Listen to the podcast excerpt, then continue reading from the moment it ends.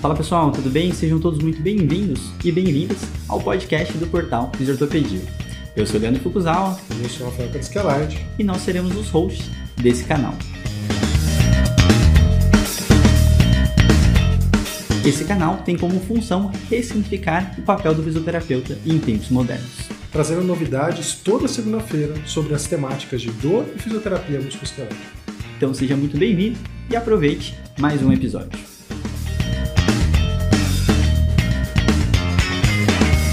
Fala pessoal, sejam bem-vindos a mais um episódio do podcast do Fisiortopedia. E hoje a gente está aqui com um educador físico, uma pessoa que a gente acabou de conhecer. Ele já colaborou com a gente no podcast, mas no podcast do Luiz Espanhol, de atividade, de esporte, né? Falando um pouquinho da área dele. Uh, gostei bastante do conteúdo que ele produz. E aí, a partir disso, comecei a seguir o trabalho dele. Uh, sigo e escuto frequentemente o podcast dele, que eu acho super interessante. E aí resolvi convidá-lo, porque o cara já tem bagagem aí, tem mais episódios de podcast que a gente. Ele vai falar um pouquinho do trabalho dele. Fábio, seja muito bem-vindo aí ao nosso podcast. Fala, Leandro. Fala, Rafa. Obrigado, cara. Obrigado pelo convite. Satisfação aí estar tá num canal com caras tão especiais, né, na, na fisioterapia, mas acho que sempre essa conversa entre áreas é importante. Então, muito obrigado, cara, pelo convite. Eu que agradeço aí. E Rafael Pescalais, tudo bom, Rafa? Foi, fui reescalado aqui no podcast. o Rafa finalmente apareceu esse ano, né? É. Estava lá no Pantanal, descansando, de férias. Não participou dos dois primeiros, então agora para. Bem-vindo, Rafa. Eu fui, Feliz ano novo. Obrigado. Eu fui reescalado aqui, gente.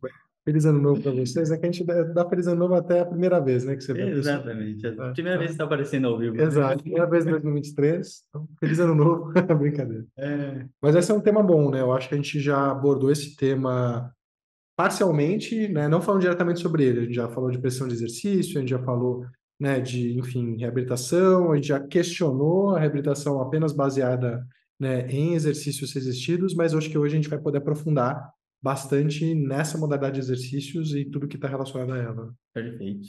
E eu acho que essa questão, esse tópico, né, o treinamento resistido, que é o que a gente vai conversar, é um tema que tem um, grande overlap aí entre áreas. Uh, o fisioterapeuta trabalha com movimento, com carga o dia inteiro, o educador físico também por outras vias e outros desfechos. E a gente vai conversar, nada melhor, acho que eles têm uma base fisiológica muito mais interessante. Mas antes de qualquer coisa, Fábio, por favor, se apresenta, Fala um pouquinho até dos seus projetos aí, como que você chegou nele, como que você pensou nele, né? Qual foi essa grande necessidade de ter um podcast, divulgar. Uh, são podcasts rápidos, uh, muito atuais, né? Artigos sempre muito interessantes. Então, por favor. Legal. Bom, cara, eu sou Fábio Dominski. Atualmente sou professor universitário, né, pesquisador aí na área de atividade física e saúde. Mas eu geralmente não gosto de, de me apresentar assim, já falando o que eu faço, né? Mas quem eu sou é mais importante do que eu faço. Só que a gente gosta tanto do que faz que acaba se tornando parte da identidade, né? O trabalho. Acho que com vocês uhum. também não é diferente, assim. e aí eu sou um cara que, pô, eu gosto muito de treinamento resistido, de musculação, né? De fazer e de estudar isso. Gosto também de, pô, comer uma bela pizza depois do treino, tomar uma cerveja, ouvir um sertanejo, para mim essas coisas são sensacionais, assim. Se for com pessoas que a gente gosta, melhor ainda, assim. E ler, estudar, enfim, viajar, são coisas que eu curto muito, assim. E aí minha formação foi nessa área, né, então da educação física, é, na UDESC, Universidade do Estado de Santa Catarina, e desde 2010, então, estive envolvido, né, graduação, mestrado e doutorado, terminando em 2020, e sempre dentro de um laboratório de psicologia do esporte e do exercício. Uhum. Então, estudei diversos temas, na verdade, não sou um cara assim que fui fechado. Talvez quem já me conhece vê pelo podcast que eu falo de diferentes coisas, diferentes temas, na rede social também, no Instagram. Quem quiser acompanhar, arroba Fábio Dominski lá, fique à vontade. E aí, por exemplo, no mestrado, doutorado, estudei qualidade, poluição do ar em ambientes com prática de exercício. Né? E logo Legal. daí, no final, veio a pandemia, que exacerbou um pouco essa questão, né, da gente se preocupar com o ar que respira uma vez que o, o vírus SARS-CoV-2 muito é transmitido pelos aerossóis, via, via o ar mesmo, né? Uhum. Então, esse foi um, um, tema que eu tive lá uma trajetória legal, me levou para fora, fiz um estágio na Itália, enfim. Rendeu boas publicações também, né? Importante a gente é, tá ali publicando e enriquecer o currículo durante a, a, a pós-graduação estricto senso é importante. Mas, nesse tempo todo, nunca me desliguei do, do chão de fábrica, né? Que a gente fala da academia de musculação, da prescrição de exercício, hoje bastante online, mas prescrição não é pessoal e, e alguns temas vêm me chamando a atenção, né? Ao longo, Uhum. desde do, da época de estagiário em academia, de personal trainer, que eu já fui também, que é a aderência, a adesão as- das pessoas ao exercício, principalmente a, a musculação, né? A gente observa um grande número de academias, Brasil, segundo país no mundo, número de academias, mas uma rotatividade muito grande, né? As pessoas, sabendo da importância, mesmo assim não conseguem incorporar esse esse hábito, dá para dizer, como dentro do estilo de vida. Isso me motivou a Uhum. estudar mais, motivação, estudar as variáveis psicológicas mesmo, né? É, sempre tive dentro do laboratório de psicologia do esporte e do exercício, mas a gente acaba indo para outras temáticas e a base, né? Depois que eu fui olhar, pô, realmente, isso importa. Motivação, Uhum. humor, saúde mental. Hoje as pessoas precisam mais do que nunca disso. Então eu tenho meus esforços de divulgação científica são bastante nessa área, assim. E aí criei podcast, publiquei um livro dois anos atrás, justamente para divulgar a ciência da educação física, que que é uma das melhores coisas da nossa área, na verdade, talvez até melhor do que a, infelizmente, talvez melhor do que a própria prática em si, né? A, a ciência tá, tá lá na frente, enquanto a, Uhum. talvez a, a academia aqui na esquina está bem atrasada em relação a isso. E é um problema para os dois lados, na verdade. Uhum. Então isso tem me movido, isso tem me motivado bastante, assim, diminuir esse abismo que existe entre teoria e prática, ciência e prática, pós-graduação e, e, e campo profissional, assim. né? Então minha atuação tem sido ne- nesse sentido, sabe? Muito bom, muito bom, Fábio. Então, eu vou deixar todos os links, né? Tanto do livro, tanto do podcast dele aqui. O episódio que ele gravou com esse espanhol, que é muito legal em relação, tem mais essa pegada mais de saúde pública, né? Que era o propósito do, do podcast do Luiz. Então, acho bem bacana vocês conhecerem a fala, todo o trabalho do, do, do Fábio, que é bem diferenciado, tá? Fábio, vamos começar do começo e vamos pensar, né, em bases fisiológicas, princípios, tipos, né, de treinamento resistido. Né? Então, começa com a gente com uma introduçãozinha rápida aí sobre essa temática. Quais são, qual é o ponto de partida que a gente precisa saber para falar de treinamento resistido? Cara, então é interessante até o, a terminologia. Esses dias eu ouvi Uhum. uma produção de um podcast de um pessoal da USP, que eu acho que é o Exercício é uma Droga, até um ótimo grupo de pesquisadores lá. E, e aí eles levaram um, um pesquisador que, que trouxe essa discussão de terminologia, que geralmente a gente fala treinamento resistido. Uhum. E, na verdade, não há nenhuma tradução para isso. Se a gente for ver no inglês, né? Então vai ter treinamento de resistência, né? Resistance training, Uhum. vai ter treinamento de força. E aí ele considerou até o mais adequado falar de treinamento de força, talvez. Uhum. Eu acho que e realmente, né? O componente da aptidão física que a gente está geralmente treinando de maneira mais tradicional é força ou é a composição corporal, né? Que pode ser hipertrofia ou emagrecimento, mas são objetivos comuns dos praticantes. E aí isso me fez refletir, porque eu também utilizava bastante o, o termo treinamento resistido. E não é que ele é errado, mas talvez ele seja bastante a, aportuguesado, dá para dizer assim. Pode né? ser. E aí eu, eu vejo que lá fora eles usam mais o treinamento de resistência ou treinamento de força. Assim? Uhum. Mas se a gente pensar em hipertrofia, que é um objetivo comum, e eu sempre tenho batido na tecla que hipertrofia a gente tem que pensar que é saúde. Primeiro ponto é isso: um aumento de massa muscular do indivíduo, de qualquer indivíduo, seja ele um paciente ou um aluno, um praticante, um fisiculturista, é, é saúde. Né? O indivíduo ter uma maior quantidade de massa muscular protege ele de diversas uh, o risco, né? O risco diminuído de diversas patologias, doenças, né? incluindo o COVID-19. Né? Uhum. Tem boas evidências que já mostram isso, né? estudos de associação. Então já começa por aí, a gente entender os mecanismos que levam à hipertrofia. Né? Geralmente tem sido levantados três na literatura científica, né? Tensão muscular, estresse metabólico e, e o dano muscular mesmo, né? Então Uhum. são esses três mecanismos assim que tem do ponto de vista fisiológico explicado por que, que a gente uh, aplicar uma resistência contra o músculo pode trazer benefícios, né? Uhum. Isso ainda tem que ser bastante elucidado, mas hoje eu vejo com grandes com bons olhos a ciência da musculação.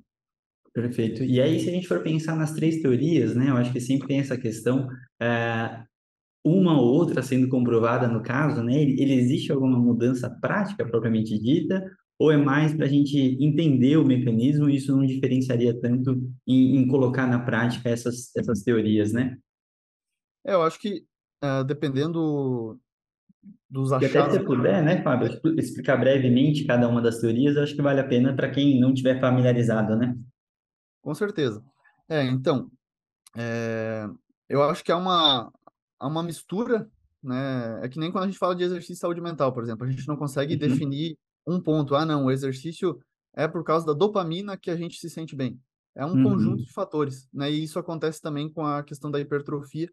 À medida que a gente possa ver que um fator talvez seja mais importante do que o outro, e a gente tem até não visto isso, na verdade, a gente pode ser que, que que as evidências têm nos mostrado que há, há, realmente uma mistura equilibrada disso, a gente vai adaptar o treino, a gente pode adaptar o treino. Um exemplo talvez mais palpável disso é um talvez um dos maiores mitos da musculação, que tem a ver com o contínuo de repetições. Né? Quantas repetições você deve fazer para cada objetivo? A gente brinca lá com 3 de 10, 3 de 8, 3 de 12, 3 de 15. Tem outro podcast na educação física que é chamado 4 de 15. Então, de tanto que se repete isso, né? E aí, para aumento de, de massa muscular, a gente tem uma fórmula ali fechadinha? Você acreditava nisso? Nos livros tem-se isso, né? De 8 a 12, de 8 a 15, seria a faixa para promover estímulos para hipertrofia. Uhum. Hoje a gente sabe que um corpo de evidências já mostra que não. Né? Que a gente, de 4 até 30 repetições, isso implica em, em diferentes intensidades também, é, geram bons estímulos de maneira similar para a hipertrofia. Uhum. Ou seja, muda muito o jeito que a gente treina, abrange muito mais.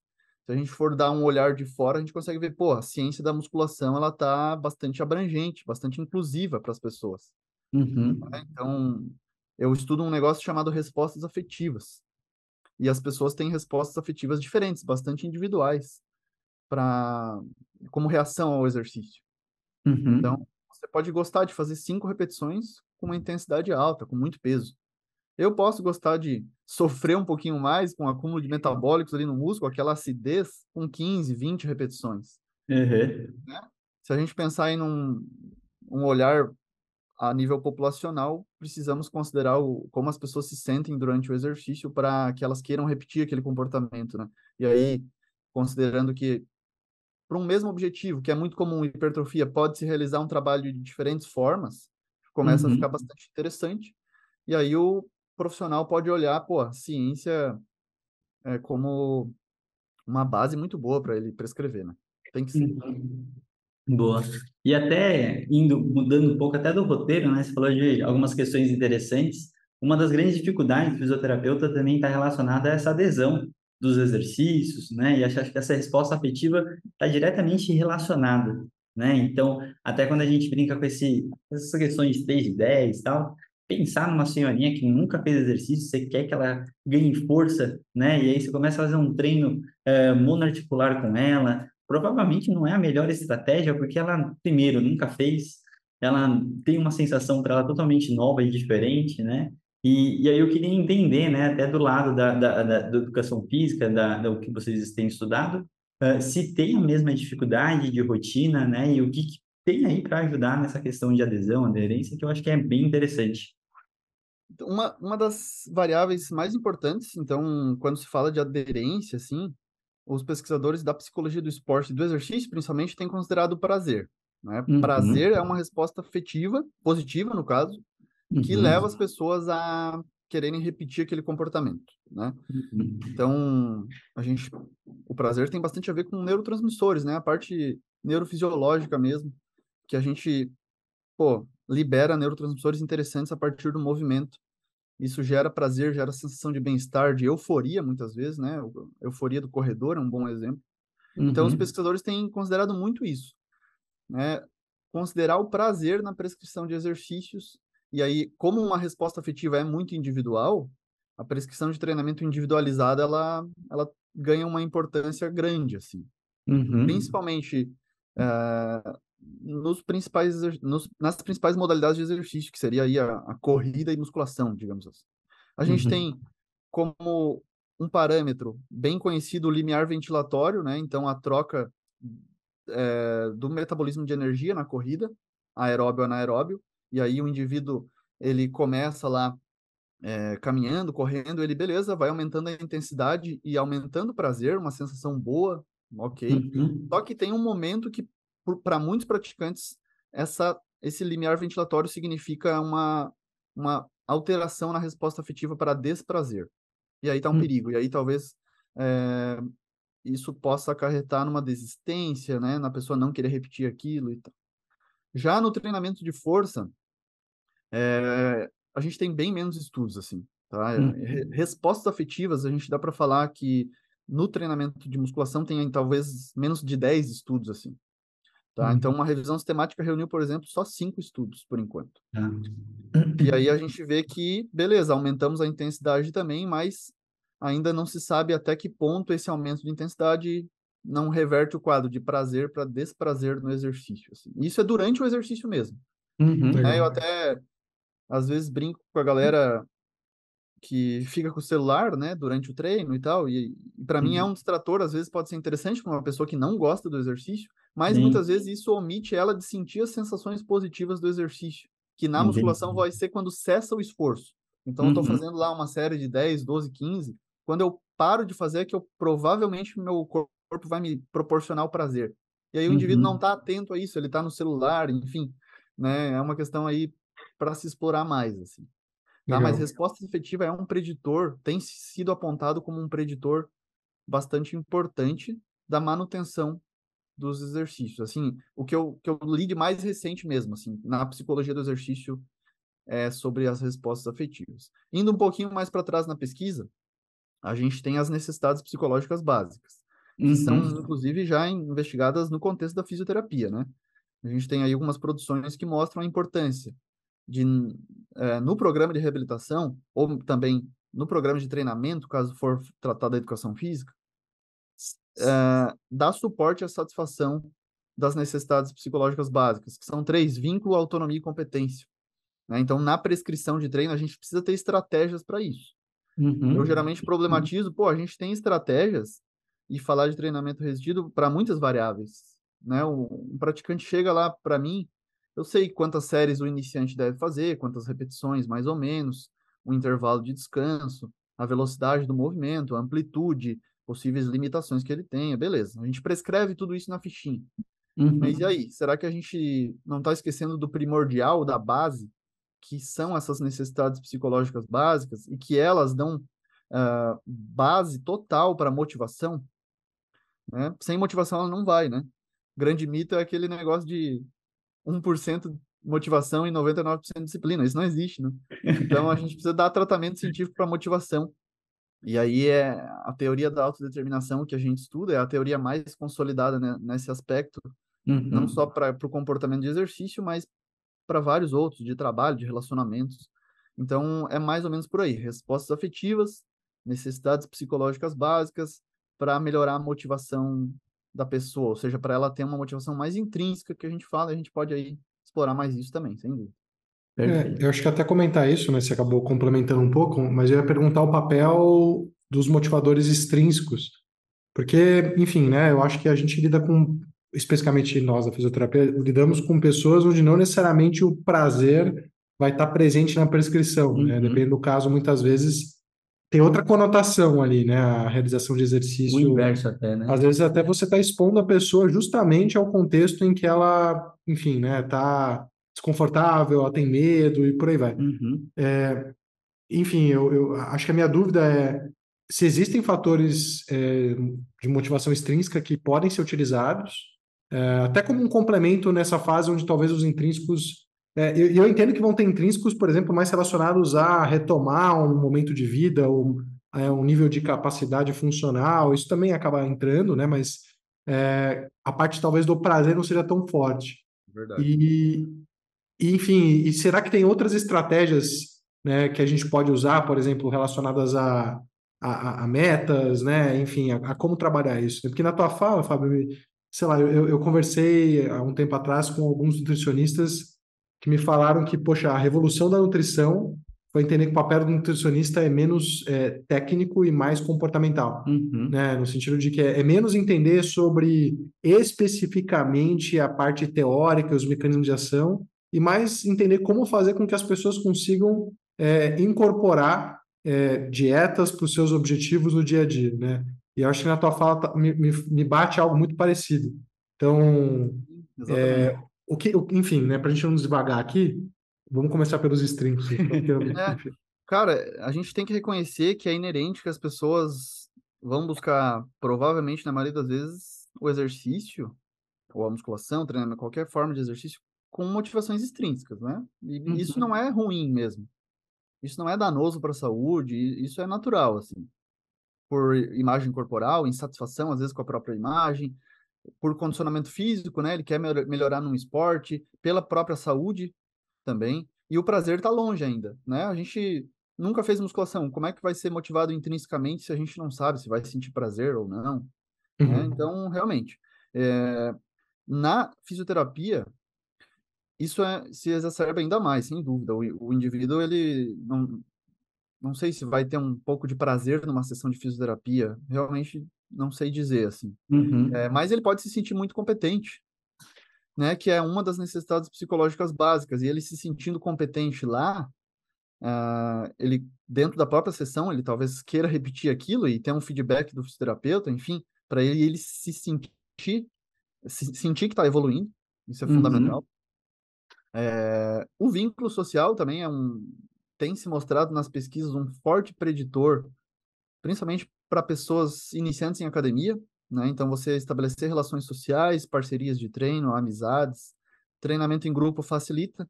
Às vezes na fisioterapia vai ser o paciente e o profissional, mas também é uma possibilidade de vínculo social, né?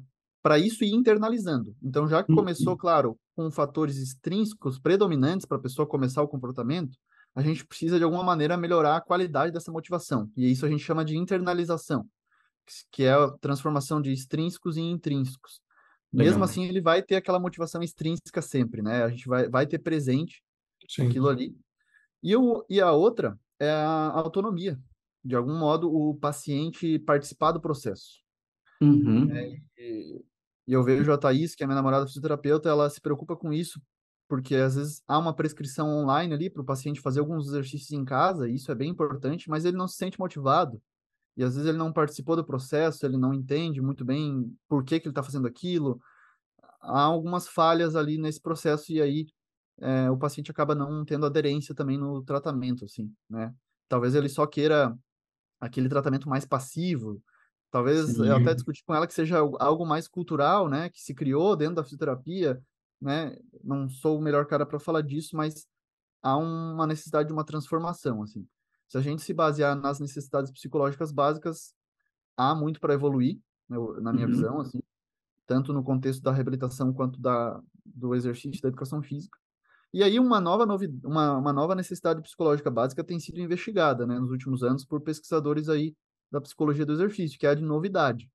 É você Uhum. apresentar uma novidade, algo novo que o, o aluno, o paciente, saia da rotina e se interesse por aquilo. Também para se sentir competente. Mas muitas vezes ele pode entrar, tra- entrar até num estado de flow, né, que é aquela completa imersão no exercício. E, e isso é, é, é o ouro da motivação intrínseca, na verdade, né? Então ele está Uhum. totalmente focado naquilo e, e não pensa mais em, o- em outra coisa ali naquele momento. Com total energia, com total disposição. Isso é motivação do mais alto grau de, do mais alto nível, melhor qualidade, assim. É legal o vínculo, né? Porque se sentir capacitado tem muito a ver com autoeficácia, Exato. que é uma variável que a gente sabe que para nossa área é mediadora de efeito, é Uhum. fator preditivo para a gente saber quem vai evoluir bem com o processo, né? Que é justamente isso, né? A crença que a pessoa tem na capacidade dela de ter controle sobre a própria situação. Uhum. Então isso é interessante. e eu acho legal, Fábio, porque ele vai é, de acordo, eu acho que existe um equilíbrio, né, do que a gente tem falado, eu aprendi muito com o Rafa, principalmente em relação ao controle motor, aprendizado motor, né, É, o fisioterapeuta, eu não sei, o educador físico eu acho que também vai por essa linha, né, de às vezes ficar complexando e fica um grande malabarismo o exercício, né, É, não tem uma necessidade específica, literal, mas ao mesmo tempo isso não impede que o exercício seja desafiador para que essa uhum. competência consiga acontecer, ele se sentir desafiado e ele conseguir uma conquista, né? Porque se a gente for pensar, uh, muitas vezes a gente passa um movimento simples e até aquele excesso de correção que a gente faz, ele é desanimador. E o cara fala assim, cara, eu não sei fazer isso, né? Então ele sai mais frustrado e se sentindo torto, né, totalmente, né, é, sem, sem competência para fazer aquilo, e isso acaba desestimulando, né? Então, eu acho que é, é legal a gente explicitar isso para mostrar que existe um equilíbrio do que, que a gente vai complexar o exercício, não deixar de ser desafiador, né? com qual objetivo que a gente quer chegar, né, Fábio? Cara, isso a gente chama de frustração da, de competência nesse caso. Uhum. E o uhum. feedback do profissional é fundamental, cara. Perfeito. Quer ver o iniciante, né? O iniciante às vezes tem medo de se movimentar, tem uhum. medo de pegar uhum. peso na academia, ele tem uma série de medos, assim, já construídos na cabeça dele ou socialmente. E aí o, o discurso do professor é fundamental, né? Do profissional que está presente, cara. Tem que ser um discurso, assim, uh, encorajador, mas no ponto certo, né? Até a gente precisa ter um equilíbrio entre o nível da demanda e a competência do aluno. Ele vai ter que olhar aquilo ali e, e mediar isso, né? Mas é uhum, é fundamental que o discurso seja encorajador, seja evitar pressões, né? Evitar um discurso assim é, que acarrete medo, ansiedade, angústia na pessoa, que, que ela tem que fazer as coisas, né? Uhum. Eu acho que o uhum. comportamento de exercício, se a gente pensar na educação física, ele é voluntário, né? Ele, a pessoa Sim. faz se quer. Sim. Então, ninguém é obrigado a nada. Então já começa por aí, assim. Há uma, uma necessidade de adaptação grande, assim. Que legal, que legal. E até indo, né, para uma das perguntas que realmente estava no roteiro, Fábio, eu acho que é, entender, né, como está a ciência em relação a, ao treinamento de força, né, já que é o nome mais adequado, vamos usar ela. Então, é, como é que está? A gente ainda está discutindo em relação a qual tipo de protocolo é mais vantajoso, ou a gente está indo realmente para esse lado mais comportamental, né? Acho legal você fazer esse cenário mais geral, porque eu imagino, né? A gente pode desde testar protocolos para ver qual que seria o mais efetivo para algum desfecho específico, que pode ser de força, de hipertrofia, de alguma outra coisa, ou ir para um outro lado mais é, a longo prazo de saúde e outros, outras questões, né? Então, qual, qual que é o cenário hoje que a gente tem do treinamento de força na ciência? Bom, o panorama geral ainda é muito focado à, à base fisiológica mesmo, assim, a base uhum. né, de pô, o que, que dá mais resultado, visto que a população se interessa muito por hipertrofia ou emagrecimento? Então, uhum. realmente, os, os, pesquisadores, os mais produtivos na musculação, se debruçam sobre isso, sobre protocolos de treino. É, hoje, já devido ao, ao, grande volume de publicações, muitas revisões temáticas e meta-análise, né, debatendo, então, pô, máquinas ou pesos livres, por exemplo. É uma Sim. discussão coerente, né? As, as pessoas acreditam, talvez, que um é melhor que o outro a ciência consegue mostrar que ambos são efetivos, um não é melhor que o outro. Isso é uma boa notícia. Então, uhum. um complementa o outro, na verdade, e isso impacta direto na prescrição. Né? De novo, gosto, preferências pessoais. Se a gente for ver uma prática baseada em evidências, precisamos considerar as preferências, as necessidades do aluno. E se ele, uma questão numa anamnese primordial para mim é isso, o aluno não gosta de algum exercício, ele odeia algum exercício, a gente precisa saber. Ou ele gosta uhum. muito de outro, ah, a gente precisa saber isso, cara. Sabendo Sim. que ele é um. que outros pesquisadores da área de psicologia comportamental viram que a, a desistência nas academias nos primeiros meses é muito grande, muito uhum. grande mesmo, a gente precisa saber isso. A gente precisa Legal. se debruçar disso. Assim. Então, são grupos de pesquisadores, está bastante separado isso na minha visão ainda, que têm se preocupado com as questões uh, de adesão e aderência. Parte né, motivacional, psicológica, e aí tem um, um grupo de variáveis forte. A motivação, uhum. as necessidades psicológicas básicas, a autoeficácia, competência, enfim. É, mas está um pouco separado ainda. O foco, o volume maior se dá no, nos aspectos de treinamento. Né? Periodização, ah, volume de treino, intensidade, baixa carga ou alta carga. É melhor treinar pesado ou é melhor treinar já com treino fofo, que pra, é, popularmente se chama assim, né? Uhum. Então, cara, tem evoluído muito a, uhum. a ciência da musculação, muito mesmo, assim, bons trabalhos. E isso é bom, isso é muito bom. Legal. Eu, eu sempre comparo assim, ó, eu gosto de estudar o CrossFit, que é uma modalidade uhum. de sucesso para mim, assim, né? O, o, a gente chama de fitness funcional hoje, a gente até criou um, um nome lá com o Ramires Tibana, que é o maior pesquisador no Brasil, a gente escreveu um, como se deu um novo nome para o CrossFit para não chamar com essa marca. Sim. E lá eu, eu vejo é, essa modalidade crescendo muito mais mergulhada na ciência do que já foi a musculação, né? Claro, Legal. é muito mais recente, mas os, os, os, praticantes, os próprios profissionais, eles já usam a ciência uhum. é, na, na, na, prática, no discurso, até para se proteger, né? Uma vez que tinha um mito muito comum que é do crossfit lesiona, machuca e é perigoso, enfim. Então já cresce diferente. A, uhum. a musculação está tendo que correr atrás agora, eu acho, sabe? Para se embasar melhor, assim, cientificamente. Falar o nome de um grande pesquisador que vale a pena acompanhar, o Brad Schoenfeld, um norte-americano hoje que é o cara que mais produz artigos de altíssima qualidade sobre musculação, assim.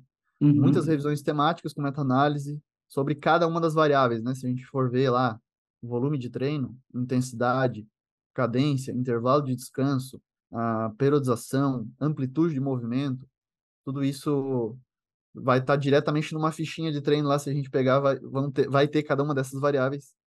E para cada uma delas a gente tem um volume de conhecimento bastante já produzido. Uhum, massa.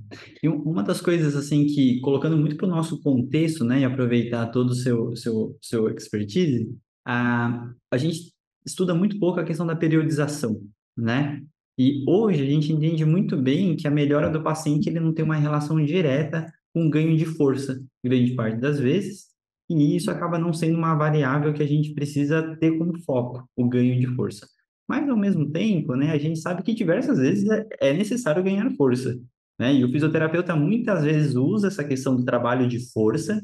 É, e eu até queria entender, assim, você, né, vista de fora, acompanhando sua, sua namorada, é, o, o, quanto isso está adequado, não está? Porque muitas vezes a gente tem essa variação do tempo que a gente fica com o paciente, né? Eu, particularmente, se eu percebo que é um paciente que ele não, não pratica, não tem nenhum déficit muito explícito de força.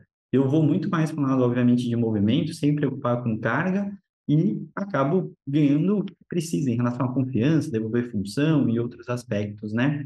É, e aí eu queria entender um pouco, mas ao mesmo tempo, né, a gente tem pacientes como um, um pós-operatório de LCA, que a gente tem uma tendência de ficar com ele por nove meses, né? Então, tem um período grande, um outro cenário, onde a gente pode realmente pensar e falar que a gente está fazendo um treinamento de força, de hipertrofia, até pela questão uh, da recuperação pós-cirúrgica, né?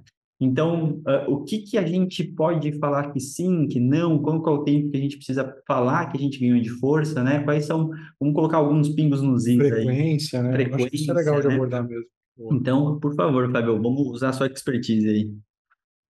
Bom, então, olhando assim, um, uma pessoa que está começando ali algum treinamento de resistir, treinamento de força, a gente já observa um aumento da, um aumento da força nas primeiras semanas, né? Sim. Isso, isso é bem evidente, o praticante já consegue aumentar os pesos bem rápido, são adaptações neurais, importante. Uhum. Já é um resultado, né? A gente até pode. Muitas pessoas não percebem isso, já é um resultado, não precisa ser só o resultado estético que vai motivar a pessoa, tá? Mas é fundamental. Em relação à periodização, é, hoje, para hipertrofia, a gente não tem evidências científicas apoiando uhum. muito o uso de periodização. Para força, não. Para força, a gente sabe que, que há, é mais vantajoso você periodizar o treino, você organizar o treino num calendário e, e por, ser, por geralmente por mês, eles, eles colocam assim, né? O uhum. mesociclo, que é uma parte intermediária, né? O macrociclo seria, por exemplo, seis meses, doze meses mesociclo ali a questão de meses, um mês, e os microciclos as sessões semanais ali, enfim. Tá. Há, há uma, uma divisão dessa forma, assim, clássica na educação física. Tradicionalmente, a gente, e eu, e eu particularmente não estudo muito isso, mas se baseia muito, se baseava muito as periodizações em, a partir do esporte, atletismo, russos, é, esse, esse, essa escola europeia, enfim, tinha, tinha várias vertentes assim né? Para o praticante comum, assim, hoje, a gente pode ter essa limitação de você, beleza, organizar o treino em seis, oito semanas e uh, deixar de fomentar essas necessidades que ele pode ter, que são psicológicas, né? Como a novidade. Uhum. Né? Teve uhum. até um, um artigo interessante é, publicado numa revista da Frontiers, acho que foi, que comparou, né, rotina fixa, ou seja, treinamento de força com exercícios pré-determinados e, e, tudo certinho ali para oito semanas, acho que foi, e uma rotina variável. Então, a, através de um aplicativo de celular, eles variavam o exercício, toda a sessão mudava.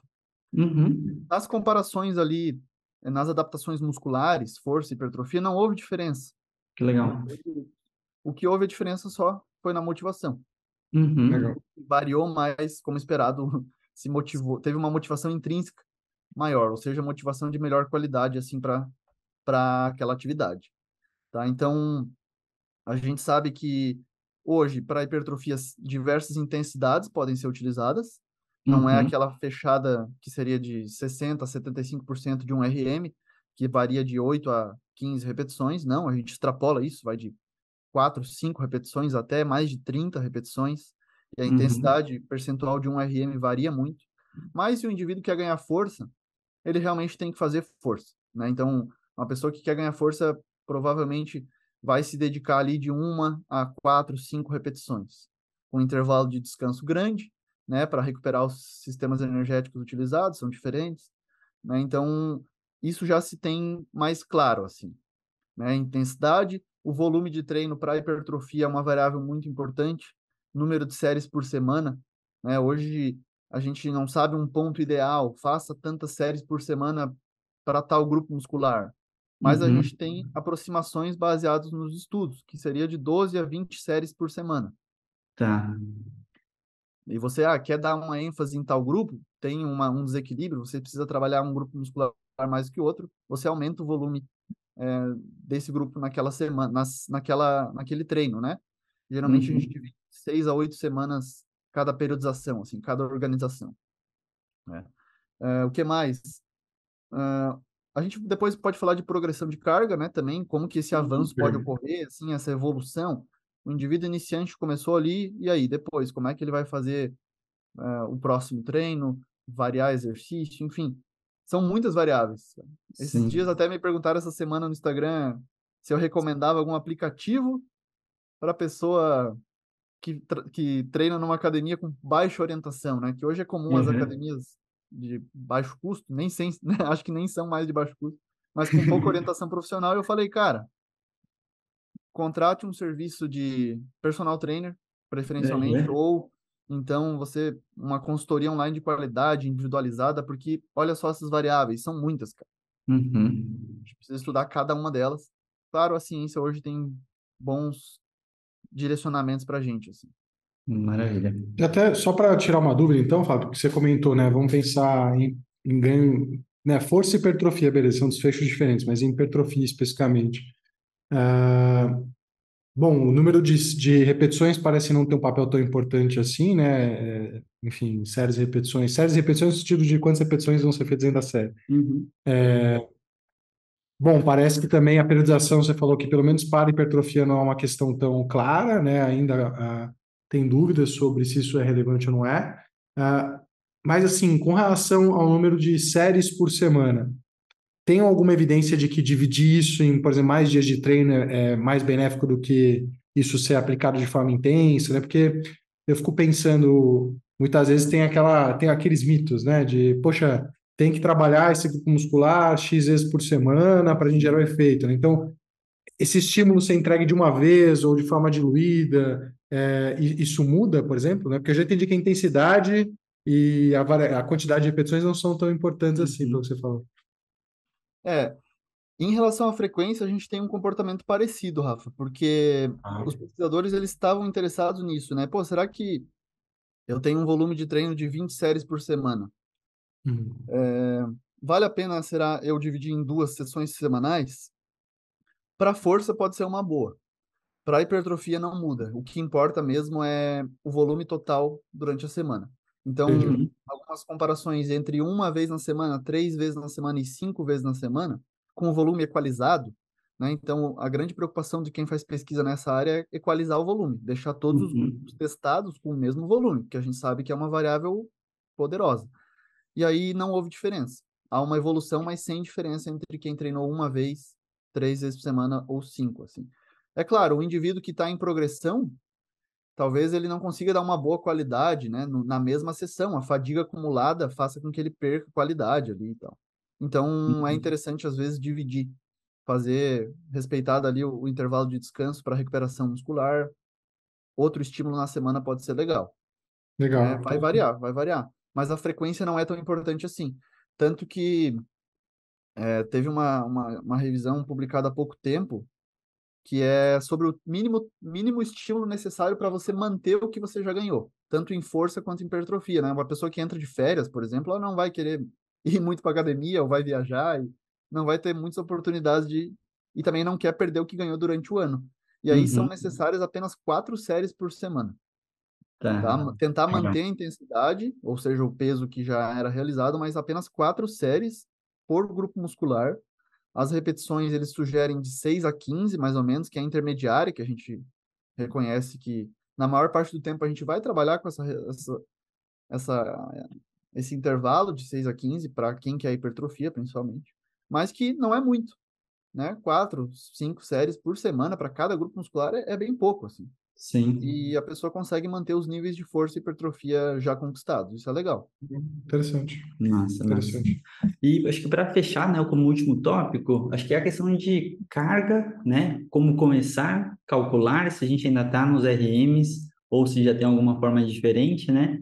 E principalmente como progredir. Acho que é o último tópico bem interessante para a gente fechar essa conversa.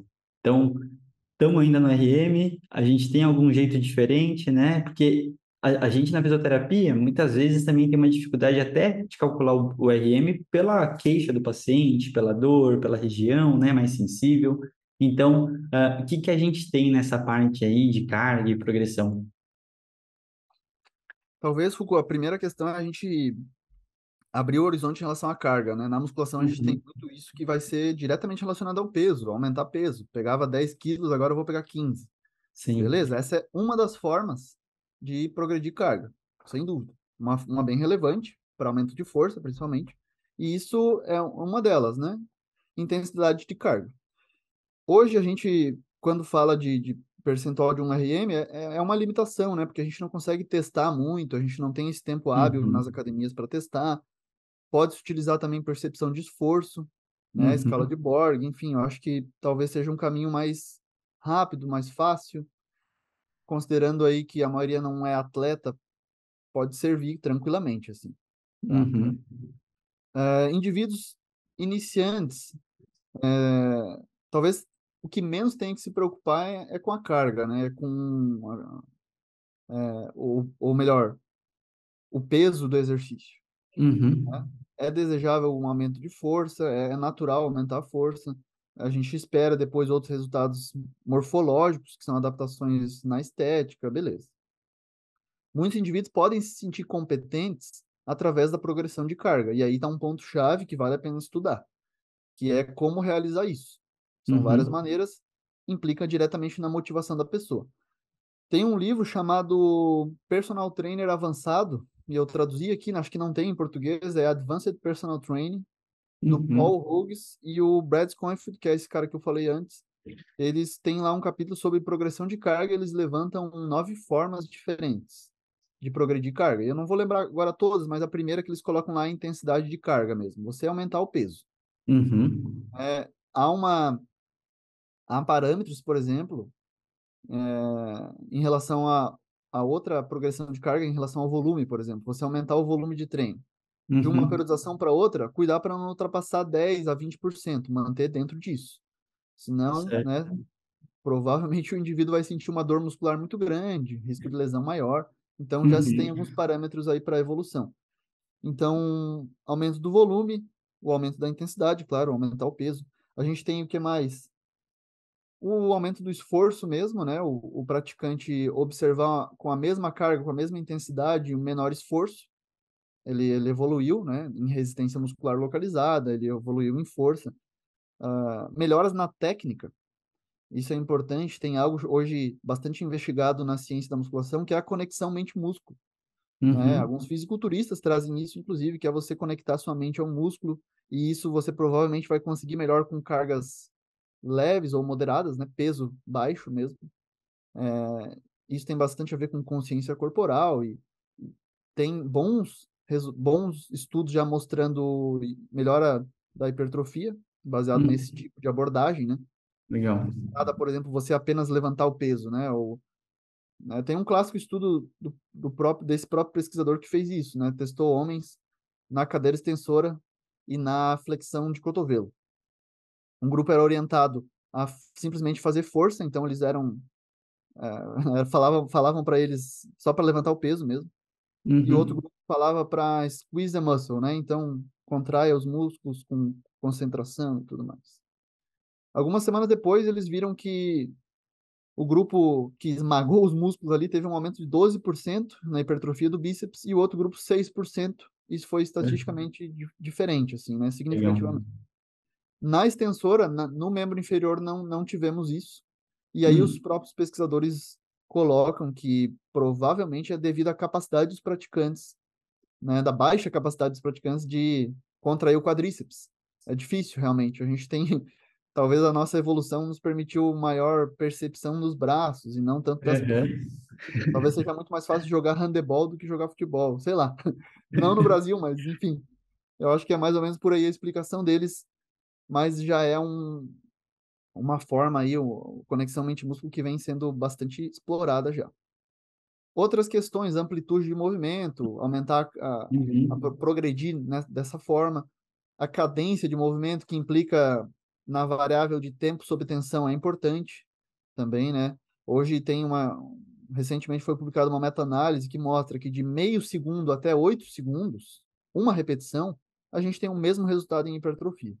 Né? Uhum. É, alguns pesquisadores até defendem a ideia de que a gente tem que evitar repetições acima de 10 segundos. Tá? Pode ter uma perda no, no desempenho aí apesar de que é difícil, né? 10 segundos cada repetição, o cara vai ficar bastante tempo fazendo exercício e vai ser chato, né? além, além de tudo. Assim.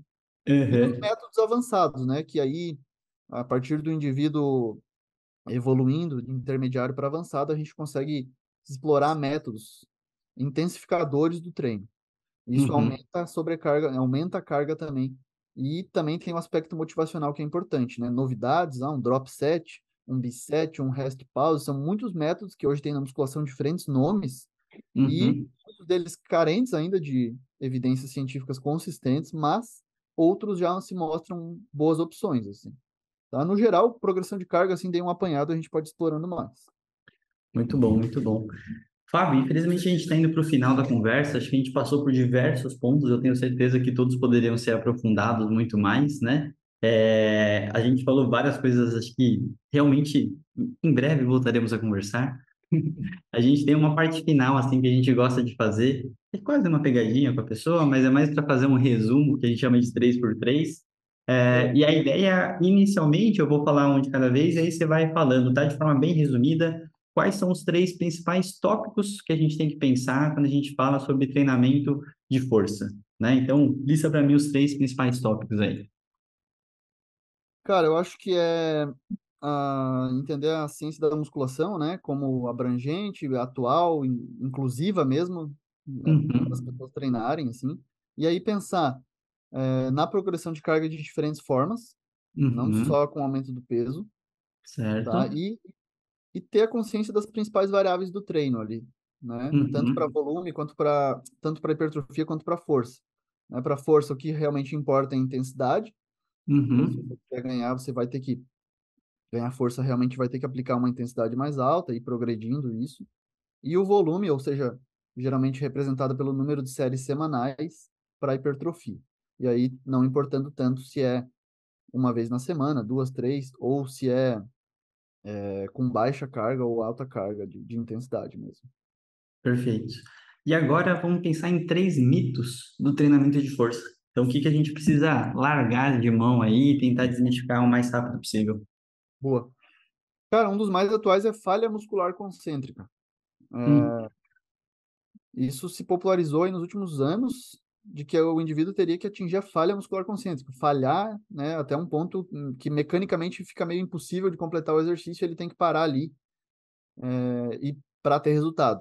A gente vê nas comparações bons estudos hoje, é, que mostram que não há diferença entre treinar uhum. com falha, sem falha. apesar de que pode ser um mecanismo motivador para indivíduos mais intermediários. Assim. Segundo mito, talvez seja o das repetições mesmo ali, né? Uh, ou a intensidade, que a gente pode falar consequentemente da intensidade. Altas e, altas e baixas cargas servem para hipertrofia. Para força, altas cargas são desejáveis, é claro. Se o indivíduo quiser hipertrofia e gostar de treinar com baixa carga, com peso mais leve, é desejável que ele chegue mais próximo da falha, ou seja, que ele tenha um nível de esforço maior. Uhum, tá? Os estudos que mostram que há efeito similar de alta e baixa carga tem esse detalhe aí, que o indivíduo precisa realmente fazer um esforço e que às vezes gera uma resposta afetiva aí não muito boa. Eu particularmente não gosto muito, né, de, de, de sofrer assim, né, com baixa carga e aquele número alto de repetições que não acaba mais e há um sofrimento ali. Né? Então, considerar isso também para o praticante é importante. Assim. Talvez o terceiro mito seja máquinas e pesos livres, assim.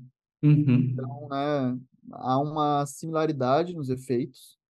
É claro, quer ganhar mais força em um exercício? Passa na, naquela especificidade, né? Naquele supino reto com barra, se você quiser, se você quiser. Um agachamento livre, enfim. Há uma especificidade, mas para hipertrofia não é algo que tenha claro hoje. É melhor treinar com, barra, com pesos livres ou máquinas. Há um, uhum.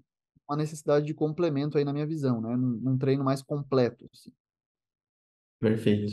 E agora, para fechar, três coisas que a gente precisa descobrir sobre o treinamento de força. Então, o que, que a gente ainda não sabe e a gente precisa investigar em, em estudos futuros. Legal, cara. Hoje a gente ainda está num debate bastante acalorado sobre a necessidade de exercícios isolados, uhum. ou seja, uniarticulares. Tem pesquisadores que ficam realmente é, num embate forte, defendendo multiarticulares como suficientes já, então você não precisaria isolar bíceps, tríceps e vários outros outros grupos musculares e outros já que complementam. Esse trabalho talvez seja interessante de você e aí considerar, claro, as preferências individuais, mas é acho que ainda se precisa avançar em, relação a isso e há espaço para isso ainda. Assim. Uh, sem dúvida, a ciência da, da musculação precisa se dedicar e aí um volume maior mesmo nos aspectos psicológicos, Perfeito. Né? E aí a resposta, a resposta afetiva é um exemplo, assim, né? uhum. a resposta que a gente tem e tudo mais. É, e, e, eu acho que a neurociência também da musculação poderia avançar um pouco mais, assim. Grande parte uhum. dos trabalhos é sobre o treinamento aeróbio, né? uhum. corrida, esteira e tal, né? O ambiente controlado em esteira. Então, a musculação hoje está crescente, mas ainda não, não pode ser comparada ao volume de produção científica do exercício aeróbico. Legal. Né? Então, hoje, eu até li um texto semana passada de algum grupo de pesquisadores que defende que mais ênfase deve ser dada pelos pesquisadores e pelas políticas públicas no, na recomendação de treinamento de força, que a OMS dá. Uhum. Então, lá tem 150 minutos de atividade aeróbia. Mas o detalhe é que tem duas sessões semanais de fortalecimento muscular, que são necessárias para a população em geral, mas para gestantes, para idosos, para adolescentes, enfim. E às vezes as pessoas esquecem, né? É, claro, o público leigo, mas também quem, quem é mais responsável por divulgar essa informação. Então, Sim. mais ênfase precisa ser dada por conta dos benefícios, que são cada vez mais conhecidos, assim, do treinamento de força. Né? Perfeito. Muito bom, Fábio. Satisfeito? Satisfeito. Acho que a gente trouxe na verdade, luz para várias coisas, né, que são mitos. Acho que também na fisioterapia, acho que Sim. acabam sendo mitos. E, enfim, como é uma ferramenta é, muito utilizada para diferentes objetivos, uhum. é, eu acho que é legal ter esse conhecimento, né? Porque, de novo, em alguns casos a gente pode chegar à conclusão que força é um fator importante para a incapacidade daquele indivíduo, né? Nosso diagnóstico cinético funcional. Então, eu acho que quando a gente quer realmente ter esse benefício, é importante entender qual é o melhor, enfim, né, estado de evidência para prescrição. Uhum. Muito bom. Fábio, muito obrigado pela sua presença aí, pelo seu tempo especial, tá? A gente cham, chamei ele na segunda, já gravamos hoje, então tudo muito rápido, tá? Segunda-feira já sai também, tá, Fábio? E eu queria ter palavras finais aí, fique à vontade, divulga de novo o seu trabalho, o que você quiser divulgar das suas redes, fica super à vontade, tá? Cara, obrigado pelo convite. Pô, tô de férias e tô feliz aqui fazendo, gravando, porque é show de bola. A gente conhece pessoas novas e, e fala um pouco do que gosta, faz esse exercício. É, agradeço o convite, vamos manter o contato aí. Eu tô diariamente nas redes sociais, pessoal, principalmente uhum. no Instagram, arroba Fábio Dominski, Twitter também. Eu tenho um projeto chamado Exercício Físico e Ciência, que é um Uhum. projeto de divulgação científica que eu criei aí há três anos atrás, né? Na verdade, quatro anos atrás. E aí ele tem várias vertentes. Começou com podcast, ele virou um livro. Você consegue ver ele na Amazon, tem lá o livro. Eu até vou mandar para vocês de presente aí, o Rafa e o Fuco vão receber, é só me mandar o Aí gostei. É, e aí tem o, o podcast mesmo, Exercício Físico e Ciência, o livro também tem esse nome. E recentemente lancei um curso online sobre motivação para musculação para profissionais terem esse olhar, esse tratamento aí, legal. e terem um método para aplicar, né? Já que a gente tem para os outros, como eu falei, é preciso ter uma estratégia também quando o aluno chega, sabendo que ele Uhum. tem um risco alto de abandonar ali. Então essa é uma preocupação minha constante. Lá nas redes sociais eu divulgo volta e meia conteúdo sobre essas variáveis. Se quiser, vamos trocar uma ideia lá também. Mas é isso. Satisfação, muito obrigado. Eu que agradeço. Então, pessoal, não esqueçam de curtir, compartilhar, sigam o Fábio nas redes sociais. Ele faz um trabalho sensacional. Com certeza também vai fazer parte da rotina de vocês. São episódios curtos, rápidos, o material é muito eh, didático, baseado em evidência, como vocês viram a fala do Fábio, né? É essencial para a gente também. E até o próximo episódio. Um grande abraço. Valeu, Fábio. Valeu todo mundo. Eu, Rafa. Até mais. pessoal. Até mais.